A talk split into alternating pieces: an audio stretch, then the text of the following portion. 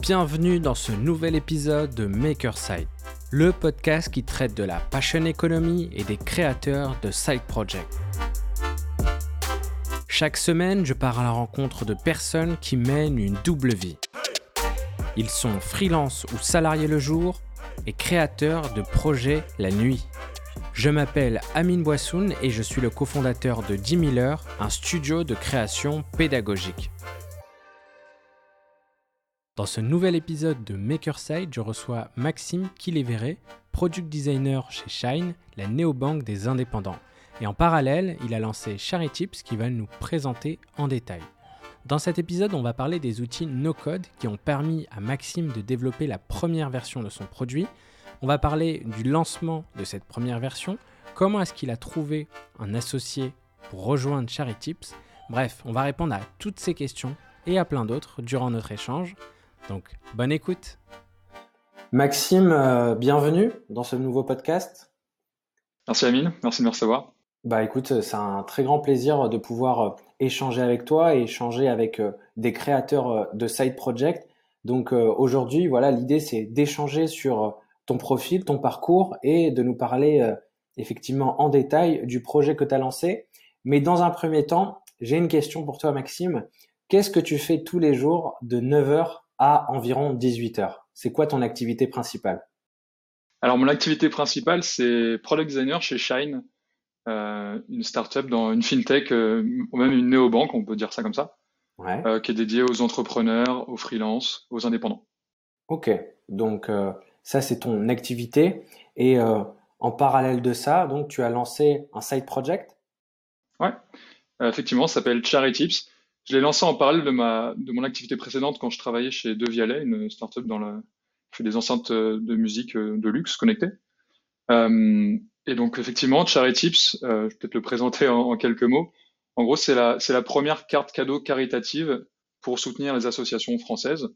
Donc, euh, en gros, il faut imaginer une carte cadeau classique. Mm-hmm. Euh, mais contrairement à toutes ces cartes cadeaux traditionnelles, là, l'idée, c'est que la personne qui va, à qui vous allez offrir cette carte ne va pas l'utiliser pour s'acheter un bien, mais va l'utiliser pour faire du bien, en sélectionnant et en, en fait, en reversant 100% du montant de cette carte à l'association française de son choix. D'accord. Et donc, euh, ça, c'est un projet. Comment, comment est venue cette idée? Euh, En fait, ça part, c'est vraiment, ça partait d'un besoin personnel. Euh, en gros, c'était quand je travaillais chez Devialet, et mon manager et collègue ami de l'époque qui qui partait. Et du coup, on lui, on lui faisait, on lui a fait un, truc assez classique, c'est un pot de départ avec une cagnotte pour pour lui offrir un petit cadeau de départ. Il nous restait un petit peu d'argent sur cette cagnotte. Et on avait déjà fait pas mal de, de beaux cadeaux. Et voilà, l'idée c'était, enfin moi j'étais en charge de ça et je voulais vraiment pas lui offrir un truc euh, qui soit juste histoire de quoi, euh, un cadeau qu'il devait recevoir et jeter direct dans la foulée. Je, savais qu'il avait partagé un peu les mêmes valeurs, euh, en tout cas sur le minimalisme et sur les valeurs on va dire sociales. Donc je me suis dit ok, mais pourquoi pas juste lui, proposer de garder cet argent et de la reverser à une association. donc je proposais ça un peu autour de moi, ça, a pris, mais euh, en cherchant un peu sur internet, j'ai rien trouvé qui permettait de le faire. Donc euh, assez déceptif, euh, assez décevant. et j'ai trouvé une, une startup aux États-Unis. Alors j'ai perdu son nom. c'est enfin c'est une startup, hein, c'est une très très grosse boîte qui permettait en gros de faire ça. C'était une de ses fonctionnalités annexes. C'était plus un outil de crowdfunding pour les projets, on va dire sociaux. et ils avaient à peu près, enfin toutes les associations des États-Unis, il y en a énormément. Donc euh, j'ai quand même, euh, on a, quand même transféré ça sur une carte en, dollars et on lui a proposé ça. Il a adoré l'idée.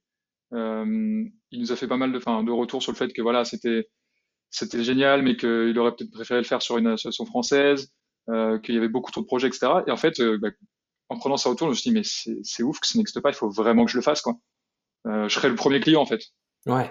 Et donc c'est parti de là. L'idée a vraiment fait son bout de chemin pendant des mois je le pitchais un peu autour, de moi, etc. J'essayais de voir si ça pouvait prendre, si ça pouvait plaire. Et un jour, je me suis dit, bon, bah, ok, c'est bon, on y va. Souvent, euh, d'ailleurs, euh, les meilleures idées ou, les idées euh, sur lesquelles on, va être le plus efficace, c'est bah, les produits sur lesquels on serait les premiers clients, qui répondent vraiment à un besoin qui nous aurait plu, parce qu'on va se mettre à la place de cette personne-là et on va pouvoir bah, faire le produit qui correspond vraiment à certaines attentes. c'est clair. du coup, tu as ce problème, tu en parles autour de toi, tu benchmark un peu, entre guillemets, tu regardes ce qui se fait à l'étranger. C'est quoi ta première action euh, pour, euh, pour avancer sur ce projet? Bah, alors, la toute première action, c'est vraiment d'en parler, euh, comme je disais, autour de moi. Euh, à l'époque, c'était dans les bars. Euh, ça, ça, effectivement, c'est un truc qu'on fait plus trop aujourd'hui. Mais, euh, mais ouais, je, je le pitchais l'idée. J'essayais de, de, vraiment améliorer à chaque fois le pitch parce que vraiment au début, c'était vraiment pas clair. Euh, les gens comprenaient pas, mais je sentais qu'il y avait quelque chose. Et une fois que j'avais cette première proposition de valeur, on va dire orale, euh, bah, moi, je suis designer, j'ai l'habitude de faire des, des, interfaces, des sites. Je me suis dit, ok, maintenant, il faut le matérialiser. Euh, donc ma première action, c'est pas forcément une action qu'on qu'on conseille d'habitude dans les dans les talks ou les conférences ou trucs de, de start-up, mais moi j'ai essayé de faire le un, le plus beau site possible en maquette, en design, en UI et en UX euh, pour vraiment transmettre la proposition de valeur simplement. Et après, je venais avec mon, du coup, j'ai continué à faire encore faire ça dans les bars. Donc mes potes euh, avec qui j'étais régulièrement, on avait vraiment marre de mon pitch, mais cette fois, je revenais avec, ma, avec mon portable et je montrais les interfaces. Je disais voilà, il y a un projet de toi euh, là c'est ça, c'est comme ça, ça va ressembler à ça, etc. Est-ce que tu comprends mieux, etc. Et d'un coup, en fait, j'ai compris que ça avait vraiment, enfin, les gens comprenaient beaucoup mieux. Ouais. Et, euh, et euh, ça m'a permis d'itérer sur le, le, le, les slogans, les, les, façons de présenter le truc, le nom aussi. J'ai un peu galéré sur le nom au début. Et euh, une fois que j'avais, j'étais assez confiant sur tout ça, euh, je me suis dit bon bah ok, maintenant faut le faire quoi, faut le, faut le développer. Et c'est là que le, le, chemin de croix commence. C'est que moi, j'ai un peu, enfin, je sais coder du web, en web, du HTML, du CSS, etc. Mais c'est sympa pour faire des sites vitrines, euh, pour faire euh, tout un projet euh, qui gère de l'argent euh, avec des automatisations, etc. C'est un peu plus complexe. Et donc, j'ai commencé un peu à creuser le, tout ce qui est outils de no-code. C'est ça. Et, Et, et, là, on arrive à mon sujet, un de mes sujets préférés, qui est effectivement le no-code et toutes les automatisations qui vont derrière. Euh, c'est vrai que chez Jim Miller, c'est c'est un des sujets sur lesquels euh, on accompagne énormément de personnes parce que bah on voit énormément de profils qui ont envie de lancer des projets, qui ont des idées et qui malheureusement bah, ne dépassent pas ce stade d'idée parce qu'elles manquent de compétences. Mais euh, par exemple, toi, tu étais designer, il te manquait cette compétence pour pouvoir coder un produit euh, qui avait des fonctionnalités plus ou moins complexes. Et là, tu t'es lancé dans, dans, le grand bain euh, du no-code et euh, tu as euh, toi-même créé un prototype de ton produit. C'est bien ça? Exactement. Et à quoi ça ressemblait la première version de Shary Tips? Bah, Ce qui est assez marrant, c'est qu'en fait, euh, d'un point de vue interface, c'est quasiment exactement la même chose qu'aujourd'hui. Mais alors, euh, le back-end était, enfin, c'est vraiment, vraiment, c'était vraiment différent. En gros, pour faire simple, la landing page était la même, quasiment quelques textes qui pouvaient changer, euh, sauf que le, le, formulaire, en gros, pour créer, euh, enfin générer sa carte, euh, la personnaliser, etc. En fait, c'est un, un typeform, donc un outil de, de formulaire, euh, je crois que c'est espagnol, mais hyper pratique, qui est assez minimaliste et qui permet de faire un truc un peu sympa. Et j'ai choisi ce, ce logiciel-là, enfin cet outil-là, parce que ça embêtait un, un enfin, on pouvait, on pouvait intégrer Stripe, ouais. donc demander des paiements par carte bancaire directement par, via Typeform sans, sans code. Euh, donc j'ai fait ça. Euh, une fois qu'on a, on pouvait, enfin, je récupérais toute l'information de Typeform et de Stripe euh, dans une dans un Google Sheet. Euh, alors là, c'est là que ça commençait l'usine à gaz parce qu'il y avait plusieurs sheets différentes qui passaient les unes des autres et c'était, ça, c'était intégré directement via Typeform. Euh, enfin, il y, y a une, une connexion possible entre Google Sheet automatique. Et après, je formatais l'information avec euh, Integromat. Euh, je faisais tout un tas de calculs. J'avais généré, je crois, 10 000 codes euh, uniques, enfin des références de, carte, de la carte cadeau euh, directement. Euh, J'utilisais des, des, des, bouts de tokens de, enfin, je, vraiment, je boutiquais. Ouais. fallait pas regarder l'intérieur, quoi. Mais ça avait le mérite d'être fonctionnel et d'être automatisé. Après, ça, je distribuais tout ça dans Sendingblue et ça envoyait des templates de mail automatiques les gens ne voyaient vraiment que du feu, quoi. Alors, dans ce que tu viens de dire, il y a plein de sujets euh, différents. Ouais. Déjà, il y a, il y, a, il y a un sujet qui euh, souvent euh, freine ou qui fait peur à énormément de personnes, c'est de récupérer de l'argent, récupérer des paiements. Comment est-ce qu'on fait pour euh, bah, prendre entre guillemets euh, de l'argent, avoir une interface qui va pouvoir sur laquelle des personnes vont pouvoir mettre leur carte bleue, payer en toute sécurité. Et effectivement, nous aujourd'hui, pour nous, bah, c'est, ça a l'air euh, basique, bateau, mais on vient quand même de loin dans le monde de la tech. où on avait historiquement bah, des connexions à faire avec des services bancaires qui prenaient plusieurs jours à être déployés. Aujourd'hui, avec une des versions payantes de Typeform, tu peux automatiquement ajouter un dernier champ qui va être le champ Stripe pour prendre des paiements. Et du coup, tu avais comment ça se passait? Les gens pouvaient mettre leur montant en fonction de leur choix ou tu choisissais un certain type de produit? Ouais, alors ça c'était un problème aussi avec avec Typeform parce qu'il y a quand même des limitations.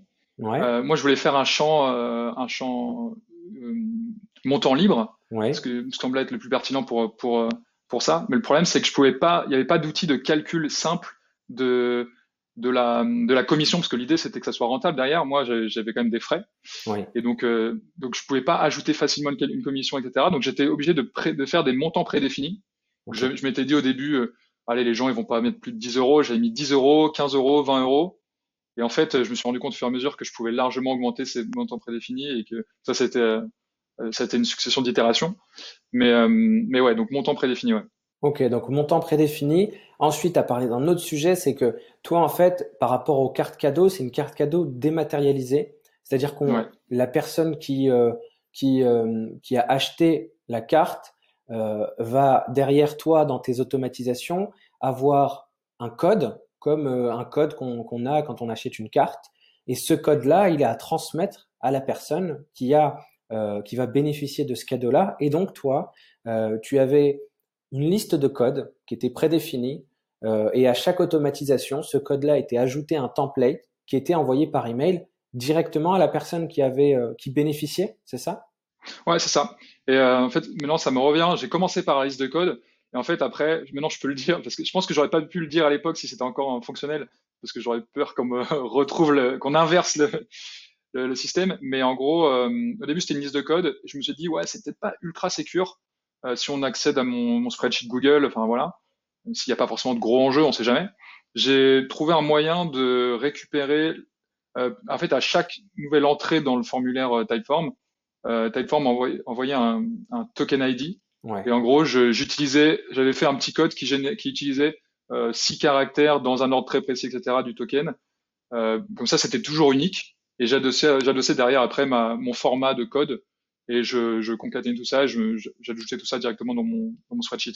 Oui, donc ça peut être euh, de manière euh, dangereuse entre guillemets parce que voilà, des personnes pourraient euh, deviner le code, c'est ça, mais en même temps, ça te permettait de faire le lien entre la personne qui a payé, qui a répondu au typeform et le code qui a été généré et du coup, bah quand une personne utilisait un code, tu avais potentiellement le moyen de vérifier si c'était un vrai code. Ah ouais, c'est ça. Bah même j'avais poussé un truc un peu plus loin. Je, en fait, une fois que dès que j'avais un nouveau code, euh, enfin un code qui était utilisé dans le côté du utilisateur, bénéficiaire de la carte, je le, je l'envoyais encore automatiquement. C'était aussi un typeform, un autre. Mhm. Je l'envoyais automatiquement dans mon spreadsheet. Et, euh, et j'avais un système de reconnaissance en fait qui venait chercher si ce code-là existait dans la base de données. Alors c'est là que l'automatisation s'arrêtait. Ça me disait oui, non. Ça me faisait un petit truc vert ou rouge. Et c'est après que, je veux dire, l'enfer euh, opérationnel commençait. Exactement. On allait y venir. C'est effectivement là où tout se complique parce que jusque là, tout est automatisé. Et là, tu commences le travail à la main. C'est ça. Donc, c'est au moment où les personnes qui ont bénéficié euh, du code promo veulent l'utiliser. Ouais, c'est ça. Moi, j'ai, en gros, j'ai une notification qui me dit, OK, cool, un code a été utilisé. Il semblerait qu'il soit bon, qu'il n'ait jamais été déjà utilisé et qu'ils correspondent à euh, cette entrée, ce paiement, enfin cette valeur. Donc c'est là, là je, m'étais refait un petit, encore une fois, c'était un dashboard dans la même dans la même fichier spreadsheet où j'avais toute la liste des codes en disant ce code a été utilisé, c'est 15 euh, euros ou 10 euros, etc. Et euh, la personne veut euh, faire un don à telle association. Et après j'avais toutes les toutes les, enfin toutes les informations de la personne. Et donc fallait que je fasse, j'avais fait en sorte de prendre que des associations qui avaient un portail de dons en ligne mmh. sur lequel je pouvais faire un don avec une carte bancaire. Donc euh, j'avais une carte bancaire dédiée avec un compte bancaire dédié à ce projet. Et c'est là que voilà, je commençais, je copiais-collais chaque information de chaque personne euh, dans le dans le, portail euh, de don, et je faisais le don au nom de la personne quoi, avec son adresse email. Comme ça, c'est elle qui recevait le reçu fiscal directement via son adresse email. Mais en fait, je m'interfaçais entre plusieurs services quoi. Ok.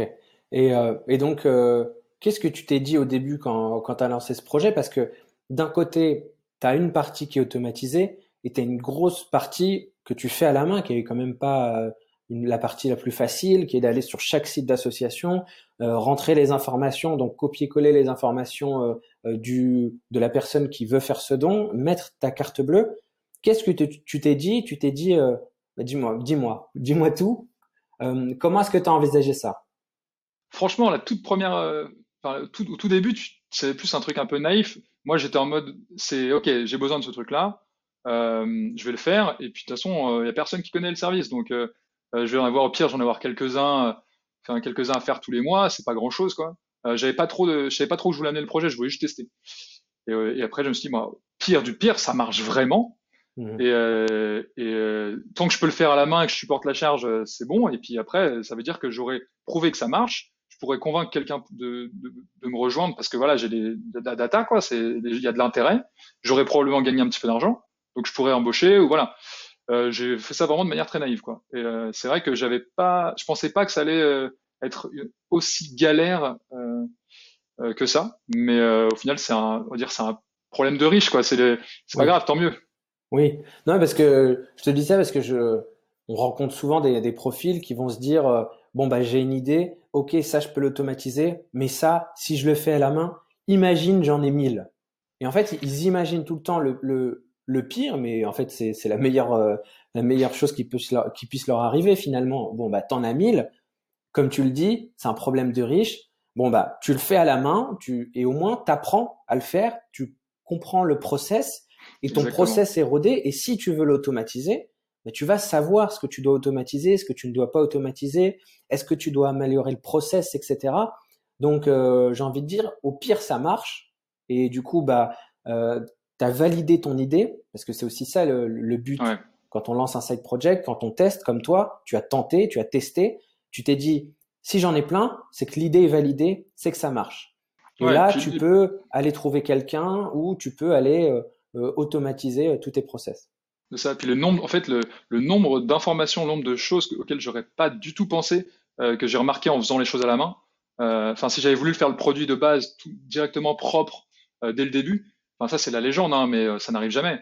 Euh, enfin, le nombre de petits détails tout bêtes euh, du X en fait que j'aurais pu oublier. Enfin, c'est vraiment et le fait de le faire à la main, bah, tu le fais une fois, tu te rends compte, et la prochaine fois, tu le fais plus quoi. Tu changes ou t'adaptes. C'est, c'est tant que c'est artisanal, c'est très simple. Par contre, si tu si t'as pas de, de de hum, connaissances techniques ou t'as embauché une agence ou des freelances etc pour faire un produit fini, ils te donnent le truc clé en main tu te rends compte que ça merde, euh, bah bonne chance quoi. Là, tu as, dépensé tout ton argent, tu vas devoir en redépenser. Enfin, c'est il y a des cycles de validation, de validation qui sont très longs. Donc non, non, c'est effectivement faire à la main. C'est do things that don't scale quoi. C'est le fameux adage. Euh, tu, tu le prends pas au sérieux au début, mais en fait, c'est hyper pertinent quoi. Exactement. Et du coup, tu as fait ton produit, tu as fait ta première version. Euh, Qu'est-ce que tu fais pour, euh, pour faire connaître ce service-là et pour que ça prenne finalement? Alors ça, c'est un, vrai enjeu et un vrai problème. Moi, j'ai pas du tout un, profil euh, euh, dire euh, commercial ou marketing. moi, j'ai fait le truc, puis je l'ai, je l'ai envoyé, je l'ai posté sur Facebook, quoi, sur mes, mes, amis Facebook. Et vraiment, c'est mon objectif, c'était de le sortir à temps pour Noël. Euh, je sais plus quelle année c'était. 2019 Non, 2018 du coup à l'époque. Mais ça, c'était l'objectif. Hein. Euh, finalement, j'ai réussi à, le sortir pour, euh, pour la, fête des mères. Et je me suis dit, ok, vraiment, mais je l'ai sorti vraiment une semaine avant la fête des mères, donc 2019, en me disant, ok, il faut un, un, petit, un petit argument, quoi, un petit, un petit truc pour, pour motiver les gens à l'essayer. Mais euh, en fait, bah, déjà, c'est la fête des mères. Une semaine avant, mon, mon réseau, mon réseau était tout petit. j'ai des potes qui ont essayé pour faire plaisir, etc. Ça a un peu marché, mais après voilà, il n'y avait plus rien. Et pendant des mois, j'étais tellement, je m'étais tellement cramé à construire le truc et tout que j'étais en train de bon, ok, et je le laisse, j'ai vraiment laissé traîner pendant, pendant, après il y a l'été qui est arrivé, j'ai passé l'été, bon, j'avais vraiment plus la motive. Euh, puis la rentrée arrivée, je me dis, il faut quand même que je fasse un truc pour Noël, faut que je me prépare, faut que je tente un truc. Mais euh, donc j'ai tâtonné, j'ai tâtonné, j'ai essayé de faire des petits, des petits posts, des, des petites pubs, etc. Mais j'avais pas d'argent pour le, pour le mettre en, en, en, ad, enfin, en Facebook Ads ou Instagram Ads. Ouais, ouais voilà, ça. Donc euh, ça restait dans mon, dans mon environnement. Et un jour, j'ai été contacté par une, par une, une agence de RP.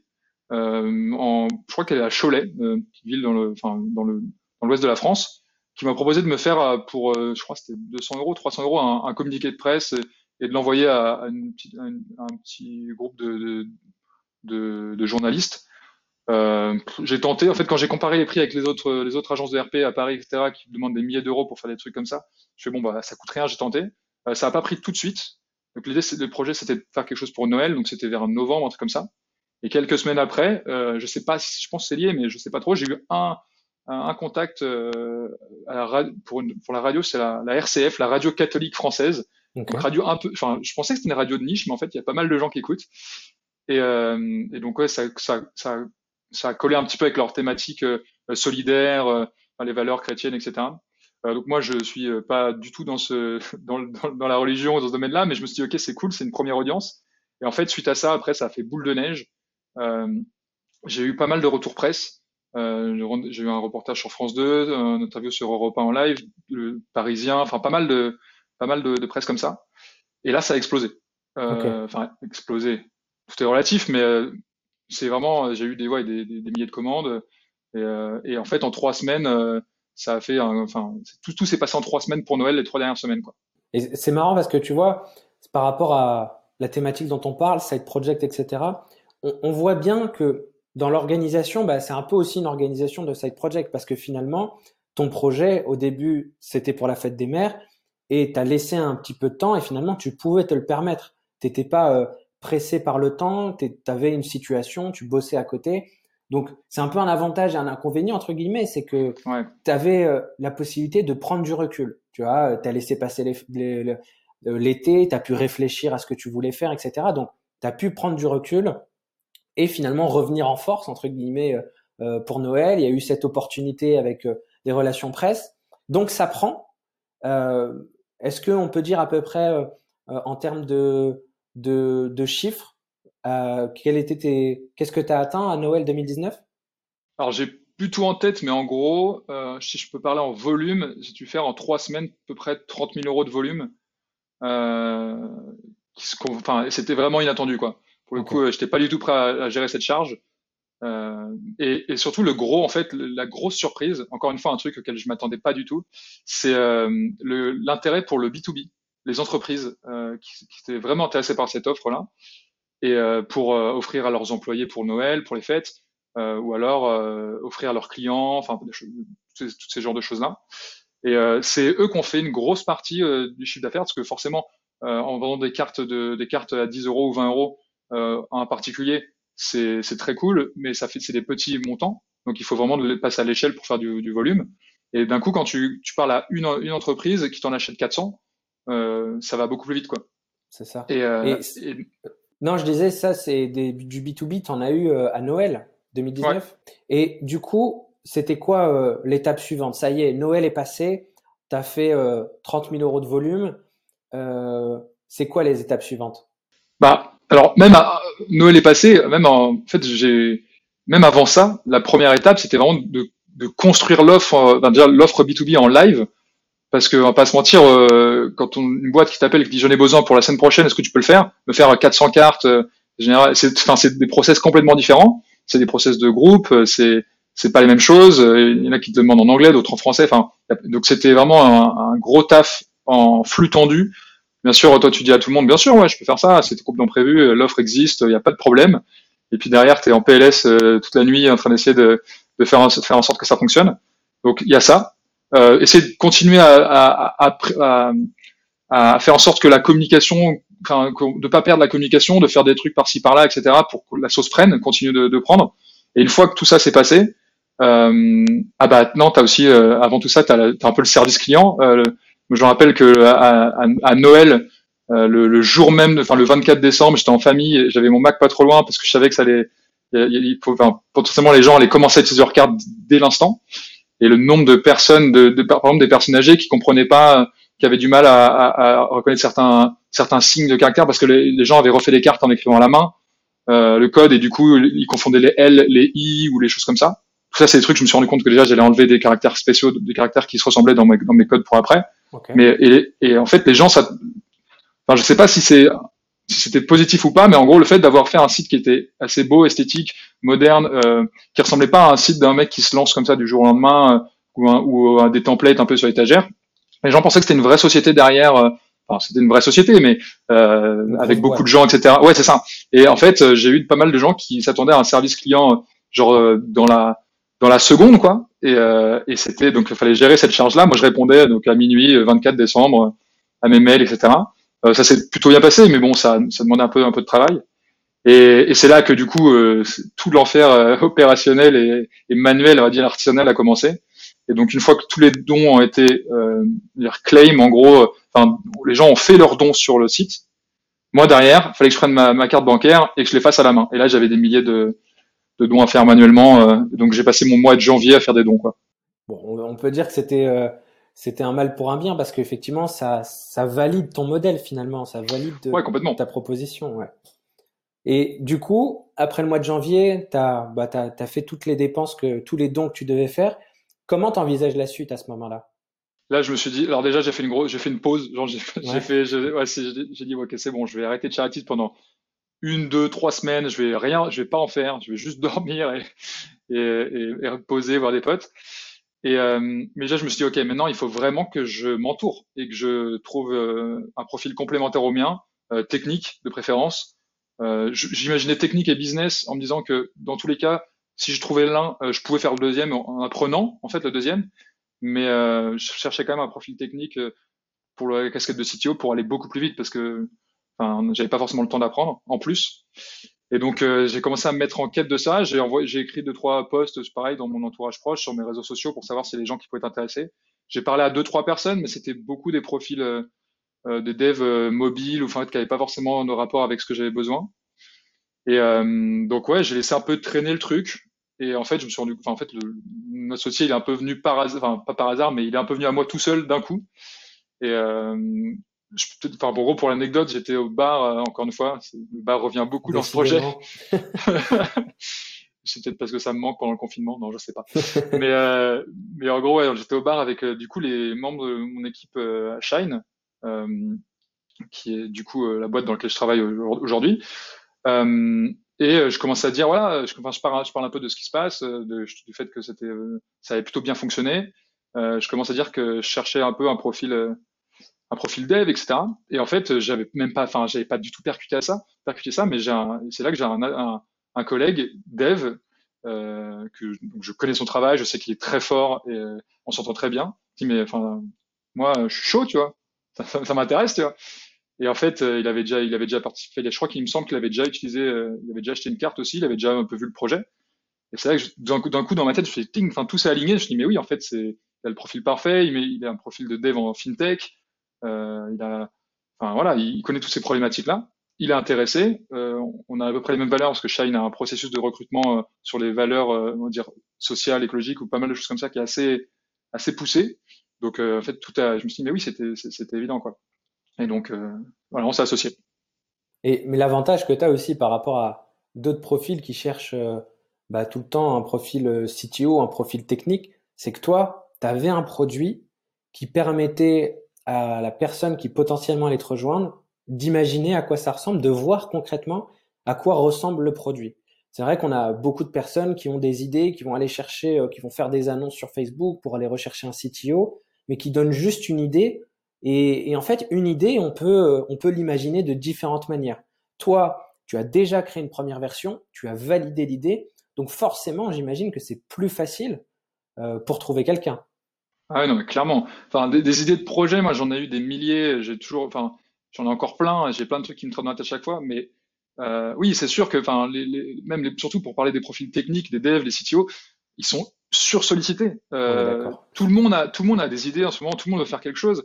Et, euh, et faut, faut, si on essaie de se remettre à leur place, c'est enfin, entre une bonne idée une mauvaise idée, mais une mauvaise idée qui va être très bien exécutée, qui va se transformer progressivement en bonne idée, ou une, une excellente idée sur le papier, mais qui n'est pas exécutée, ou voilà, ou avec les personnes qui n'ont pas forcément les compétences pour le faire, ou qui n'est pas dans le bon momentum, enfin pas mal de choses comme ça. Enfin, c'est très compliqué de s'y retrouver, et c'est tout à fait logique. Enfin, en fait, quand tu réfléchis à ça, que qu'il soit, qu soit, plus enclin à rejoindre un projet qui existe déjà avec déjà des bases solides, ou en tout cas des, un beau potentiel. Et c'était un peu l'idée en fait. Moi, c'est pour ça que je voulais me lancer tout seul en no code, parce que j'en avais marre d'attendre et de pitcher le truc et que les gens essayaient d'imaginer quelque chose, mais ils n'arrivaient pas à voir ce que moi j'imaginais, tu vois. Donc effectivement, ouais, c'est beaucoup plus simple dans ce sens-là.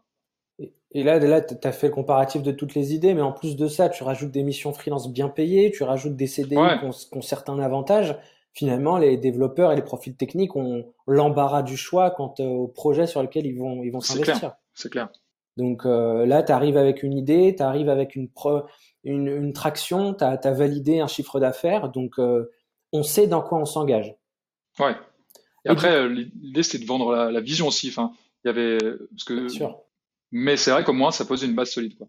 Bien sûr, après, effectivement, il y a tout l'enjeu derrière de, de, bah, de l'idée, de la vision, de où est-ce qu'on veut arriver. Il faut être aligné avec la personne avec qui on s'engage, mais euh, c'est une bonne base déjà de savoir dans quoi, dans quoi on s'engage.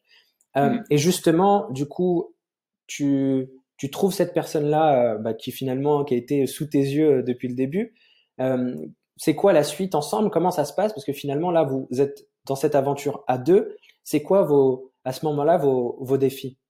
Bah, Premier défi, alors déjà, entre janvier et, euh, et le moment où on, s'est vu dans ce bar-là, etc., il s'est passé quelques semaines, voire mois.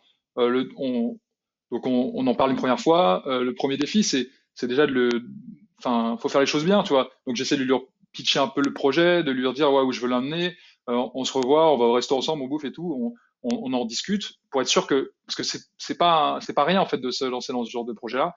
Et euh, autant lui que moi, j'ai, enfin, on n'a pas envie de perdre notre temps et de faire un truc qui sert à rien ou voilà.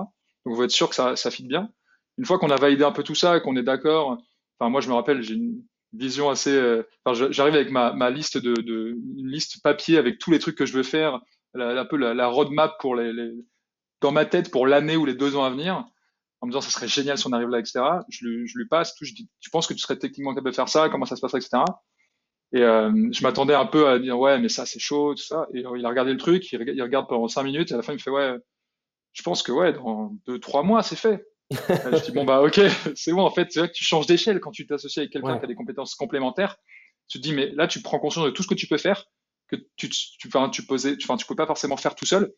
Et donc premier premier enjeu, bah, une fois qu'on s'est mis d'accord sur ça, créer la boîte, parce que moi j'avais fait ça sur une sur une micro entreprise euh, à mon nom. Là l'idée c'était de s'associer dans une vraie structure SAS, etc. Et là le premier confinement arrive. Donc euh, premier enjeu déjà c'est de créer une boîte euh, pendant le confinement. Euh, moi, j'étais rentré euh, en famille euh, chez mes parents pour le premier confinement. J'avais pas accès à ma, boîte aux lettres, qui est un vrai enjeu. Il y avait pas mal de trucs tout, tout bêtes, mais ça me demandait des extraits de casier judiciaire ou choses comme ça, euh, qui est pas du tout un problème. Mais sauf que le service était fermé pendant le confinement. Enfin, plein de choses comme ça. Donc en fait, ça a décalé pas mal de trucs. Euh, on a posé les bases du projet. On s'est rendu compte que il n'y avait pas que des soucis techniques, enfin pas des, que des enjeux techniques. Il y avait aussi des gros enjeux juridiques et fiscaux qu'il fallait euh, euh, qu'il fallait en fait traiter, euh, aborder. Donc il y avait des, donc il fallait trouver les bons cabinets d'avocats pour nous accompagner. Il y avait des, ça a engendré pas mal de frais, principalement tout le bénéfice que j'avais accumulé tout seul pendant les fêtes. Enfin, il y avait pas mal de, de, de, de, choses comme ça. Fallait, en fait, on s'est rendu compte au fur et à mesure, en, en, en tirant un peu le fil, euh, qu'en fait, on était juste en train de reconstruire une, une, une quasi néobanque ou une, une, fintech de manière générale. Donc, il y avait des, des, des, réglementations à suivre, des, des accréditations, etc. à passer. Euh, ça nous a bien occupé euh, de longs mois, quand même. C'est vrai que les, les, boîtes de type euh, fintech ou même des boîtes dans la santé, c'est les boîtes où, sur le côté euh, législatif, enfin juridique, il y a des certifications à avoir, des autorisations à avoir et, c'est vrai que bah, pour le coup, je connaissais quelques projets qui n'ont pas pu se lancer parce que justement, ils n'ont pas pu obtenir euh, les, documents nécessaires. Mais vous, du coup, sans le vouloir, euh, au début en tout cas, vous avez créé un projet qui est devenu une fintech. Et aujourd'hui, bah, vous avez euh, toute la structure juridique, tous les éléments nécessaires pour pouvoir exercer euh, correctement votre activité. Ouais, exactement. Euh, je t'avoue que ça s'est vraiment fait au feeling et que si on avait su, enfin en tout cas moi si j'avais su il y a deux ans euh, que cette idée que je pitchais dans les bars, ça allait nécessiter tout ça, tout, ça, ça m'aurait peut-être un peu fait peur, un peu refroidi. Mais c'est l'avantage du coup de tester les trucs au fur et à mesure et des side projects, c'est que tu fais, tu découpes tellement le projet en petits morceaux et t'es tellement, et plus plus tu passes des étapes, plus c'est cool, plus t'as de la validation, plus t'as envie d'y aller, plus ça simplifie théoriquement le, problème. En fait, tu le fais quoi. Mais, mais ouais, ouais, ça demande pas mal de taf. Donc là, finalement, tout ce que vous, tu as euh, mis de côté par rapport à la première, euh, première expérience qui était à Noël, tout ça, ça repart dans les frais, dans la création de la structure juridique, dans les différents frais qui, que vous devez euh, payer pour avancer. Et là, on arrive à peu près bah, à cette période-là, donc c'était il y a quelques mois. et là, vous fixez bah, des nouveaux objectifs. Il y a Noël, encore une fois, qui arrive. Et du coup, bah, tu l'as pu remarquer, tu as finalement créé un projet qui a caractère saisonnier, qui, qui, a des, des, périodes sur lesquelles tu vas le plus marcher. Donc, ça va être les périodes de fête, les périodes où il y a des cadeaux finalement. Comment t'appréhendes du coup cette nouvelle période qui arrive? Bah, premier enjeu, euh, c'était de basculer tout. En fait, on a reconstruit le produit de A à Z, euh, si ça se voit pas trop de l'extérieur. Euh, il y avait un gros enjeu de bascule entre les deux systèmes. Il fallait reconvaincre nos associations, leur repitcher le truc parce qu'en fait, on se rend compte qu'en un an, les, les, les, personnes ont, les interlocuteurs ont changé. Enfin, il y a un gros turnover dans les associations. Donc, reconvaincre un peu tout le monde. on en a perdu en chemin, on en a gagné d'autres, etc. comment ça se fait euh, ça pour, le, pour les associations? Parce qu'effectivement, toi, tu refais un don derrière. Du coup, pourquoi tu avais besoin de, de, convaincre les associations? Ouais, alors, moi, c'est vrai qu'au début, je me suis dit, c'est les associations, concrètement, ce que je leur demande, c'est rien, je vais juste leur donner de l'argent. Ouais. C'est pas, c'est la proposition de valeur, elle est assez, assez sympa. Mais en fait, euh, pour beaucoup d'associations, euh, elles avaient un peu peur au début de, de comment dire, que ça fasse du, que ça leur prenne beaucoup de temps opérationnel, euh, que ce soit un énième projet qui les sollicite, qui, qui sert à rien, enfin qui sert à rien, mais qui, qui porte pas ses fruits, qui, qui va pas jusqu'au bout, et que ça, elles, leur temps vraiment, il est, vraiment compté. Et euh, elles avaient un peu peur de tout ça. Et donc d'ailleurs, petite parenthèse, c'est pour ça que moi au début, enfin, je les avais présélectionnés via le label, un label qui les représentait toutes. Mais j'avais, je suis vraiment arrivé euh, avec un, leur profil clé en main. J'avais fait tout le travail de recherche, d'élaboration de profil, des textes, des photos, des images, de curation de tout ça, en leur disant, OK, euh, j'ai déjà parlé avec votre label, euh, vous êtes, enfin, il est chaud, il est d'accord, etc., il n'y a pas de problème, mais c'est à vous qui allez avoir le, le, oui euh, final. Mais voilà ce que je vous propose, je vous propose la, la, proposition de valeur, et voici votre profil déjà fini, vous n'avez rien à faire, juste à signer ici, et je vous donne de l'argent tous les mois. C'est un peu le pitch, c'est un peu comme ça que je l'ai pitché. Mais et c'est là, et elles m'ont toutes dit, enfin toutes celles qui ont accepté, ont dit oui, mais en fait, c'est vrai qu'on est tellement sollicité que rien que faire ça, euh, nous derrière, ça a une valeur monstre pour nous. Et on aurait probablement dit non si on avait juste, juste eu un, eu un, un email qui disait voilà, imaginez, ça va se passer comme ça, peut-être vous aurez de l'argent, etc. Et vous et donc, euh, créer un profil, etc. Déjà rien que ouais, ça. C'est ça, c'est simplifier. Enfin, moi, c'est un peu mon, rôle de designer UX, euh, c'est de simplifier l'expérience utilisateur, mais pour tout le monde, pas que les utilisateurs, enfin pour aussi les associations, les bénéficiaires.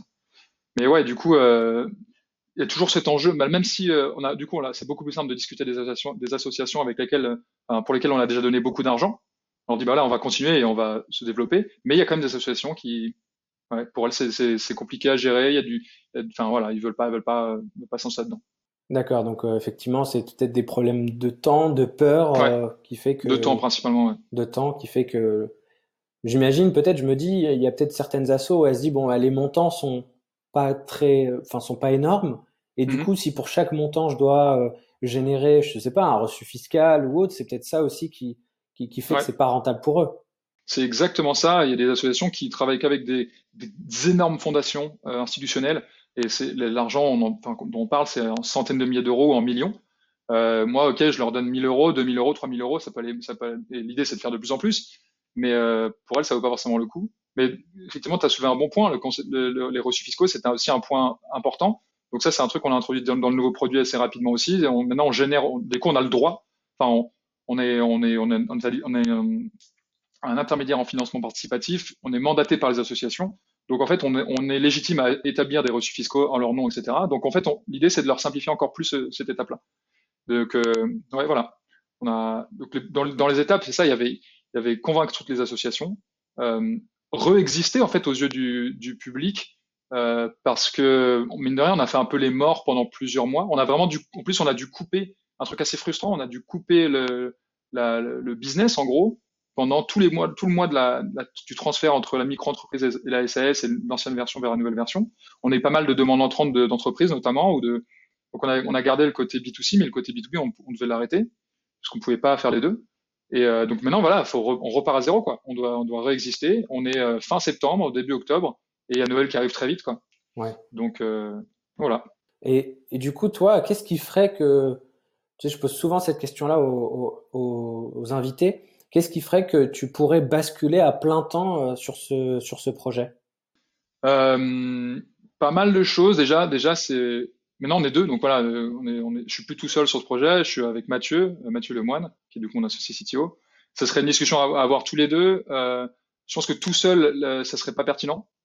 Euh, oui, parce que est un à plein temps et un à mi-temps. Ça, ça, ça, ça, ça, introduirait trop de dissonance entre les deux, ça serait compliqué à gérer. Euh, en fait, je pense que ça pourrait vraiment être pertinent sur pas mal de, pas mal de sujets euh, en termes de développement commercial.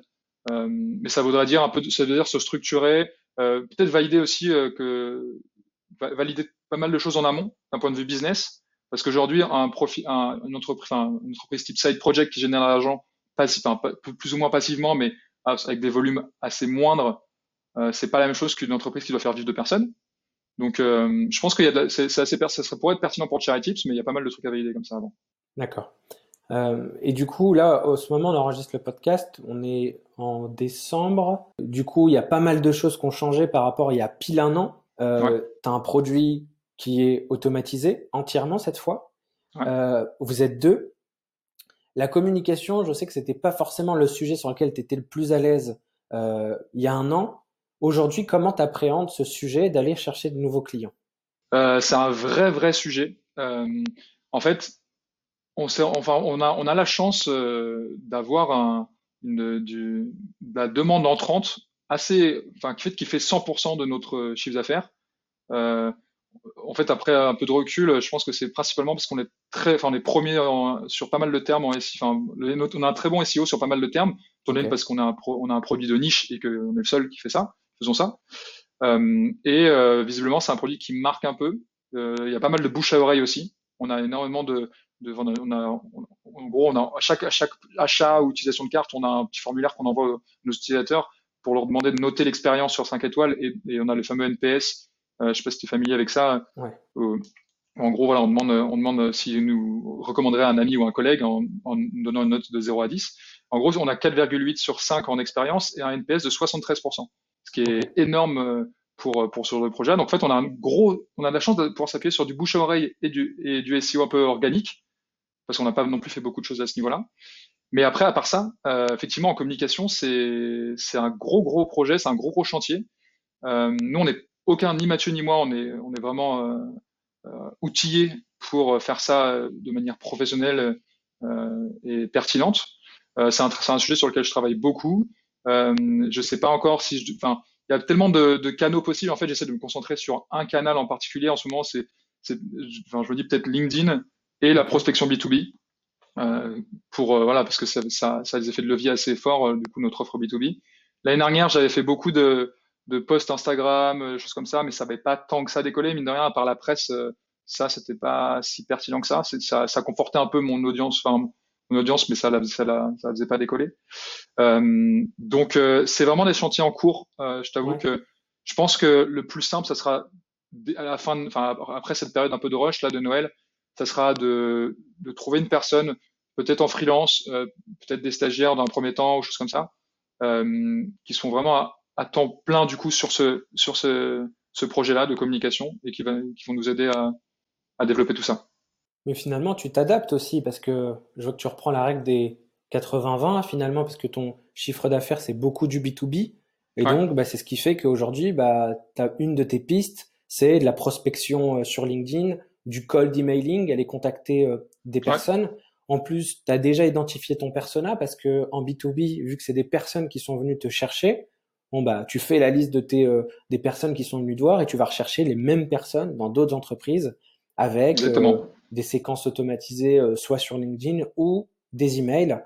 Et, et, sauf que toi l'avantage que tu as, c'est que tu as déjà identifié quels sont les les points qui accrochent ta cible B2B, quels sont les avantages et donc bah je pense que tu vas pouvoir avoir de bons résultats en tout cas, j'espère, c'est ce que je vous souhaite pour pour bah, cette nouvelle euh, saison pour vous, étant donné que ça fonctionne euh, comme ça pour euh, Charity.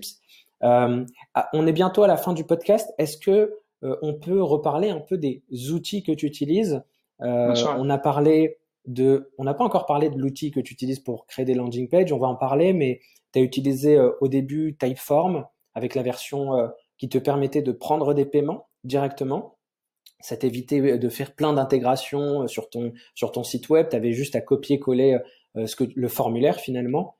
Quels sont les autres outils que tu as utilisés? Alors, pour, déjà pour designer les interfaces, moi j'utilisais, j'utilisais à l'époque Sketch, je suis passé sur Figma. Ça, c'est un outil designer euh, assez, assez classique. J'ai vu beaucoup de, de développeurs faire ce move justement de passer euh, de Sketch, qui est un logiciel sur lequel on installait l'ordi, enfin sur l'ordi, et de passer à une version online avec euh, Figma. c'est quelque chose que tu as remarqué? Ouais, complètement. Bah, déjà, on a, fait, on a fait ça aussi chez Shine. en fait, c'est parce que Figma, d'un point de vue collaboratif, c'est très très puissant on peut être à plusieurs dessus. Et un truc tout bête aussi pour mon, de mon côté pour Charity, c'est que Figma pour une personne c'est gratuit.